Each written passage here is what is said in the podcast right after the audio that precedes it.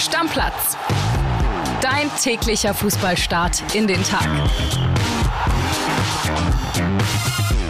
Moin, moin, liebe Stammis und ein herzliches Hallo zum letzten Mal in diesem Jahr 2023, denn es ist wirklich die allerletzte Stammplatzfolge des Jahres und da hört ihr natürlich nochmal eure Lieblingskonstellation.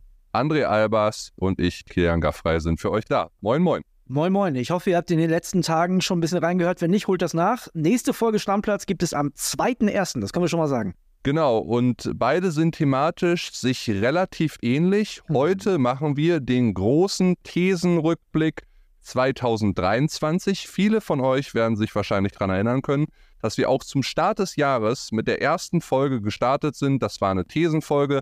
Da haben wir unsere Thesen, steilen Thesen rausgehauen für das Jahr 2023 und die werten wir jetzt mal aus und geben auch einen kleinen Zwischenstand auf die von uns getippte Bundesliga-Tabelle zum Anfang dieser Spielzeit. Ich bin sehr gespannt, was da jetzt bei rauskommt. Du hast es vorbereitet, ich weiß von nichts. Genau, ich habe es vorbereitet. Ich habe mir, beziehungsweise unser Ehrenstammi Michael, nochmal vielen, vielen Dank, lieber Michael, für die super Betreuung dieses Jahr, was die Steinthesen angeht. Also, liebe Stammis, der Mann fasst wirklich alles in der Excel-Tabelle zusammen. Der hat mal einen super Überblick und der hat sie sich nochmal angehört. Diese erste Folge 2023 könnt ihr ja eigentlich jetzt auch nochmal machen. Erst hören die Folge und dann die Auswertung jetzt hören. Ne? So ein schöner Cliffhanger am Ende des Jahres. Und ich würde sagen, André, wir fangen an mit der ersten These. Die hast du zu Beginn 2023 rausgehauen. Erzähl. Deutschland bekommt im Jahr 2023 einen neuen Nationaltorwart, eine neue Nummer 1. Kannst du dich daran erinnern? Das war deine erste These 2023. Ja, Kili, da bin ich davon ausgegangen, dass Manuel Neuer vielleicht von seiner Verletzung niemals wiederkommt, denn einen anderen Grund kann ich mir selbst nicht ausdenken bei sowas. Das war ja ganz frisch da, ne? Da ist Manuel Neuer ja quasi äh, gerade verletzt, ausgefallen und man wusste nicht, wie lange und ob überhaupt und so. Das würde ich heute natürlich revidieren. Irgendwie stimmt die These trotzdem so ein bisschen, denn im Jahr 2023 gab es ja eine andere Nummer 1. Das stimmt, aber es hat sich niemand festgelegt. Genau, aber Neuer hat ja, ganz kurz, Neuer hat ja kein Länderspiel gemacht. Genau, so ist es. Also von dem her gab es eine neue Nummer 1, kann man so gelten lassen, kann man auf grün einloggen und dir einen Punkt geben. Ich hatte übrigens folgendermaßen dagegen gehalten, da können wir auch einmal reinhören. Ich glaube nicht, dass sich Bundestrainer Hansi Flick in diesem Jahr bereits auf eine feste Nummer 1 festlegen wird. Ja, gut, also er hat es jetzt nicht offiziell gesagt, Marc-André Ter Stegen ist meine Nummer 1, aber der hat halt die Spiele gemacht, ne, die meisten. Also, aber ja, du hast recht. Also, wir haben, ich finde, wir können beide den grünen Haken bekommen. Ja, nur dass Hansi Flick halt nicht mehr Trainer ist, ne? Also, das war so die erste These, die wir gemacht haben. Und dann kam ich, da ging es um äh, Transfergeschicke, die dann im Sommer vollzogen wurden. Und dazu habe ich im Januar 2023 Folgendes gesagt. Wir werden im Sommer einen 100 Millionen Transfer raus aus der Bundesliga sehen. Und den haben wir gesehen. Es war Jude Bellingham mit 103 Millionen, mit denen er gewechselt ist. Ich hatte in der Folge damals dann auch nochmal genannt, lieber André, dass es auch Josko Guardiol sein könnte, der für 100 Millionen wechselt. Es waren aber nur 90. Ja, also lagst du da falsch, ein kleiner Spaß. Also die, die 100 Millionen gab es. Wir hatten noch über Kolomoani lange gesprochen. Auch das waren am Ende nicht ganz 100 Millionen, glaube ich, aber so ungefähr in der Größenordnung. Ja, also man sieht, die Bundesliga ist eine attraktive Liga. Ne, ist eine Liga, wo auch viel Geld generiert werden kann. Und ich glaube, das wird uns in den nächsten Jahren auch wieder ereilen. Aber da reden wir dann ja am 2. Januar drüber. Die zweite These, die von dir damals kam, lieber André, war auch eine rund um den Transfersommer, der damals dann anstand. Und dazu hast du Folgendes gesagt. Im Sommer wechseln mindestens drei Kracher in die Bundesliga. Ich glaube, Dortmund, Bayern und Leipzig, die werden jeweils mindestens einen Krachertransfer machen lagst du, würde ich sagen, nicht so ganz falsch. Der Kracher-Transfer, den der FC Bayern gemacht hat, war Harry Kane. Das ist also der Megakracher. Megakracher. Bei RB Leipzig könntest du sagen, so wie er performt hat, Xavi Simmons, den in die Bundesliga zu bekommen und zu RB Leipzig war, glaube ich, für die ein Kracher. Ich glaube, dass wir ihn alle so als Kracher sehen. Vielleicht im Nachhinein ja, als er vollzogen wurde, eher nein, oder? Also für mich sind es sogar jetzt im Nachhinein beides Kracher gewesen. Sowohl Openda als auch äh, Xavi Simmons. Beide unfassbar gut eingeschlagen. Für Openda haben die auch eine Menge Geld bezahlt. Also von daher finde ich, das kann man auch gelten lassen. Der BVB haben die überhaupt einen aus dem Ausland geholt? Ich frage mich gerade. Ja, Sabitzer von Manchester United. Das war aber kein Kracher. Na, den haben sie ja nicht von Manchester United geholt. Die haben sie ja vom FC Bayern geholt, André. Ja, aber der kam ja aus England. Ich muss mir das ja auch zurechtblüten. Okay. So. Und äh, nee, aber die haben ja einen Mescher geholt, die haben Füllkrug geholt, die haben Sabitzer geholt, die haben jetzt im Ausland nicht groß zugeschlagen und äh, man sieht jetzt ja auch, was sie davon haben. Und ein Kracher war einer von den Namen, die du aufgezählt hast, nun wirklich auch nicht. Nee, stand jetzt auf jeden Fall nicht, nee. Also da kriegst du zweieinhalb von drei Punkten. Gebe ich mich mit zufrieden. Für die, ja, ich mach mal zwei, komm. Ich brauche keinen halben Punkt. Für, für Dortmund, da, da schäme ich mich, wenn ich da einen Punkt für kriege. Will ich nicht. Zwei Punkte. Okay, zwei Punkte. So, dann Januar 2023 ging es bei uns auch um die Meisterfrage, wer im Mai deutscher Meister wird. Und ich habe mich aus dem Fenster gelehnt und habe das hier gesagt. Der FC Bayern wird nicht deutscher Meister. Wird nicht deutscher Meister. Ich glaube, die Tür zur Meisterschaft ist für andere Vereine, die nicht Bayern München heißen, so weit auf wie seit langem nicht mehr. Also da war ja auch viel richtig dran. Ne? Die Tür ist so weit auf wie lange nicht mehr. Aber am Ende waren es wieder die Bayern. Das muss man ja ganz klar sagen. Ich sag mal so, eigentlich hast du recht, weil das Bayern deutscher Meister geworden ist letzte Saison, ist eigentlich ein Skandal. Ja, weil Dortmund hätte es schon werden müssen. Müssen, ja, definitiv. Also am letzten Spieltag, wir haben es auch schon hundertmal durchgekaut, aber du kriegst dafür, ich gebe dir einen halben Punkt. Die Tür war so weit auf wie noch nie, aber die Bayern sind es trotzdem geworden. Mitleidspunkt. Ich Ja. danke dir herzlich. Du Gerne. bist so nett zu mir gegen Gerne. Ende des Jahres. Das, das freut mich sehr.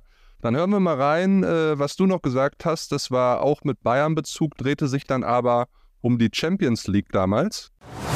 Messi gewinnt auch die Champions League. Ich glaube, dass der einen riesen Push hat, dass Neymar heiß ist, endlich wieder was in den Händen zu halten und dass Mbappé und Messi sich auch zusammenraufen werden und dass die zusammen in diesem Jahr für Paris erstmals endlich die Champions League holen. André, man muss fairnesshalber sagen, das war direkt nach der WM, hast du die These rausgehauen, vor dem Achtelfinale gegen die Bayern. Ich erinnere mich an die Worte von dir, Bayern ist krasser Außenseiter gegen Paris. da, also ich würde, also da kann ich dir nicht mal einen Mitleidspunkt geben, weil da lagst du ja wirklich meilenweit daneben. Absolut, das wäre so, als hätte ich gesagt, Werder Bremen wird deutscher Meister. Das war wirklich ganz, ganz, ganz weit weg. Und ich muss auch sagen, ich habe nicht damit gerechnet, dass das sowohl mit Messi als auch mit Neymar in Paris so endet. Denn das war ja wirklich ja, ehrenlos, möchte ich fast sagen, wie die sich da verabschiedet haben. Bei Messi wurde es sogar noch ehrenloser, weil die Fans ihn quasi als Alleinverantwortlichen dafür gemacht haben. Die waren, glaube ich, ein bisschen neidisch, dass er mit der argentinischen Nationalmannschaft viel mehr gerissen hat als mit dem eigenen Verein. Ja, da lag ich weit daneben. Ich habe Julian Nagelsmann zu wenig zugetraut. Der hat Paris zweimal geschlagen, ist danach entlassen worden. Ja, also muss ich sagen, da war ich wirklich äh, ganz, ganz weit weg. Ja. Ich habe übrigens äh, auch einen Champions League-Sieger dann am Ende getippt und das war der hier. Ich glaube trotzdem nicht, dass Messi, Neymar und Co. die Champions League gewinnen werden. Das werden nämlich Erling Haaland und Manchester City schaffen. So, und da sieht man, wer der Champions League-Experte war in der vergangenen Saison, denn das ist natürlich passiert. Ich ziehe meinen Hut vor mir selber. Eigenlob stinkt in diesem Fall nicht. Äh, City ist sechs Monate später nach dieser These Champions League-Sieger geworden. Es war jetzt nicht die heißeste und auch nicht die steilste These, die wir letztes Jahr aufgestellt haben. Aber immerhin ist diese Vorhersage eingetroffen und da habe ich mich sehr drüber gefreut. Ja. Eine hätte ich noch, André, nämlich von dir und die drehte sich um die zweite Liga, beziehungsweise um den HSV. Ich muss jetzt schon wieder schmunzeln, weil ich genau deine Worte noch im Ohr habe. Du hast über den HSV im Januar 2023 das hier gesagt. Ich habe noch eine These fürs Herz.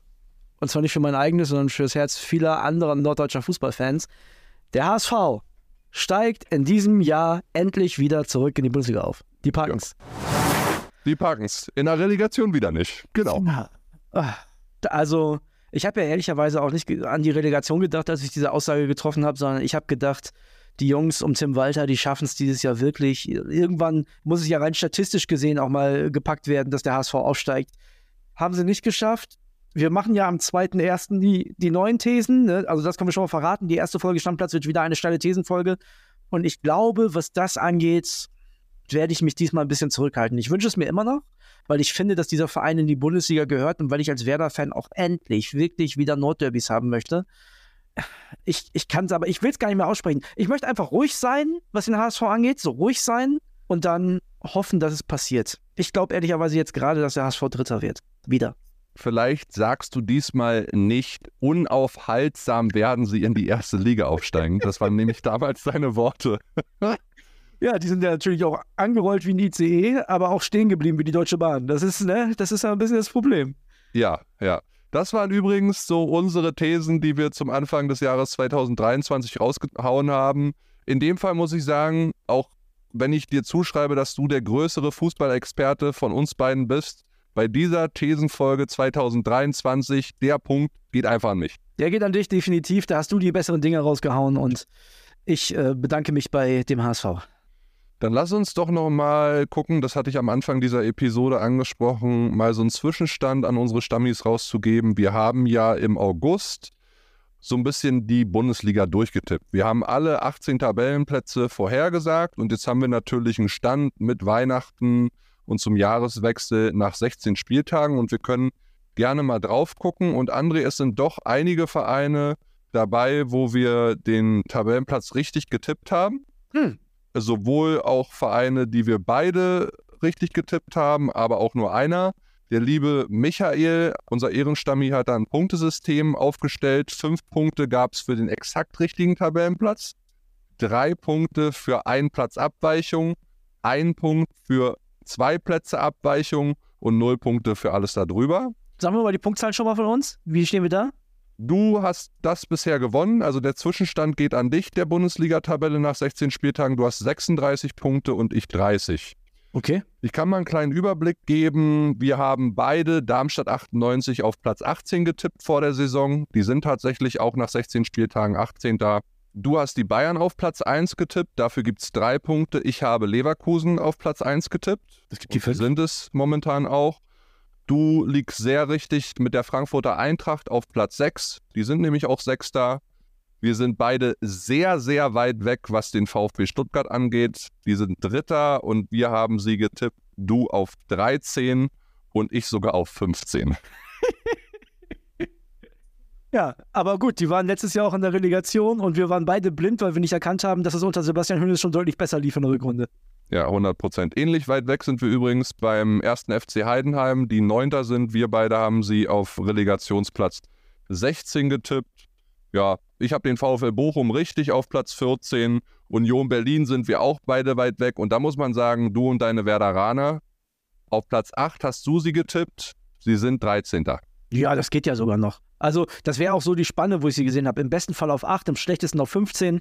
Da, da sind sie ja noch mittendrin. Aber, Kili, wir wissen beide auch, vor allem was so Heidenheim angeht, der Nikolaus ist immer noch kein Osterhase, wie Uli Hönes so schön gesagt hat. Da kann auch eine Menge passieren. Ja, auf jeden Fall. RB Leipzig übrigens haben wir beide auf Platz 4 getippt. Fünf Punkte für uns beide, weil die sind auch Vierter.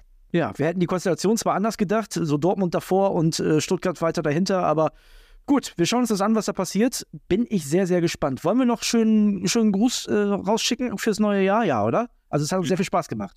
Ja, hat uns sehr, sehr viel Spaß gemacht, liebe Stammis. Also vielen Dank für eure Treue in diesem Jahr. Ich glaube, wir haben summa summarum so 350, bisschen mehr Folgen produziert für euch dieses Jahr. Einer von uns war immer für euch da. Haben wir, glaube ich, so eine Kontinuität für euch gezeigt und sind sehr dankbar für die vielen treuen, tausenden Hörer unter euch und freuen uns einfach wahnsinnig auf Stammplatz Jahr 3.